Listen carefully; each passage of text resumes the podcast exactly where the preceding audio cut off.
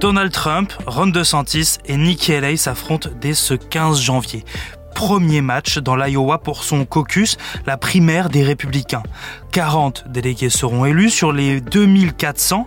C'est peu, mais important.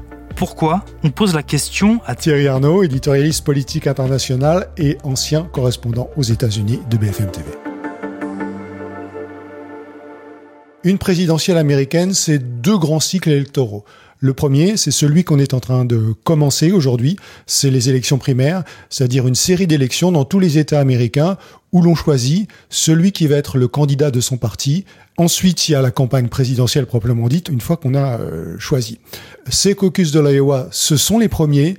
Ils sont rarement décisifs, c'est-à-dire que le vainqueur de ce soir ne sera pas forcément le candidat du parti, mais ils sont toujours intéressants parce qu'il y a toujours une série euh, d'enseignements à en tirer pour la suite de la campagne. C'est quoi un caucus? Qu'est-ce que ça veut dire? Ce sont des réunions qui ont lieu le soir dans des lieux comme des écoles, des gymnases, des églises ou même parfois des, des domiciles euh, privés. Ce qui se passe, c'est que on se rassemble donc euh, dans une salle et on s'y rassemble par groupe, c'est-à-dire il y a chaque groupe représente un candidat différent.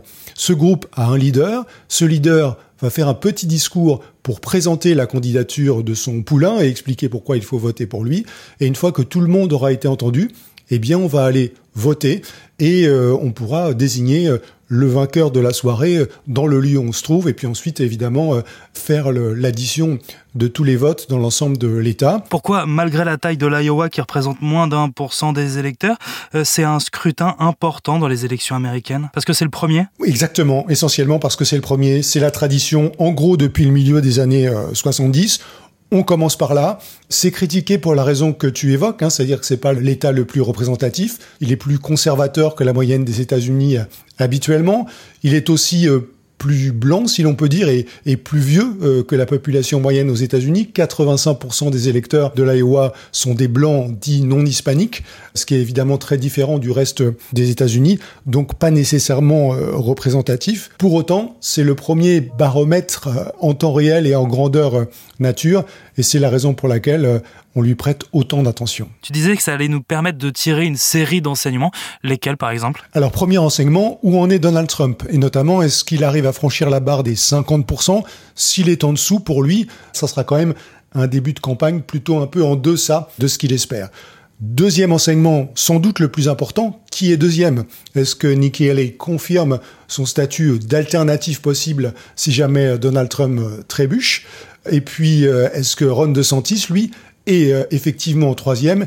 Et si c'est le cas pour lui, ça sera difficile de continuer la campagne. Et puis derrière, bien sûr, euh, les autres candidats auront certainement du mal à survivre. Face à Donald Trump, on a Ron DeSantis et Nikki Haley. C'est quoi leur profil? Nikki Haley, c'est une femme euh, qui a beaucoup de charisme, d'énergie, qui a une, un parcours politique important. Elle a été gouverneure de son État de Caroline du Sud. Elle a été ambassadeur aux, Nations Unies pour Donald Trump pendant plusieurs années et donc beaucoup plus à l'aise sur les questions internationale que ses rivaux, et elle est d'origine euh, indienne, sikh, ce qui donne aussi à cette candidature, euh, outre le fait qu'elle est une femme, bien sûr, et la seule femme dans le camp républicain à ce niveau de la compétition, euh, une valeur supplémentaire. Ron DeSantis, lui, c'était à un moment donné le grand espoir d'une alternative à Donald Trump du côté euh, des républicains. C'est le gouverneur de Floride, mais lui, son absence de charisme, euh, une forme de timidité, euh, quelqu'un qui est assez mal à l'aise dans le public et dans les débats, lui a coûté beaucoup dans cette campagne.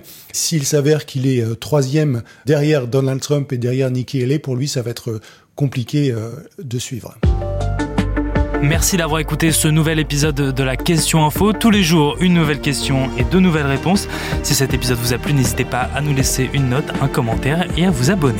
Nous sommes sur toutes les plateformes d'écoute, sur le site et l'application de BFM TV. À bientôt.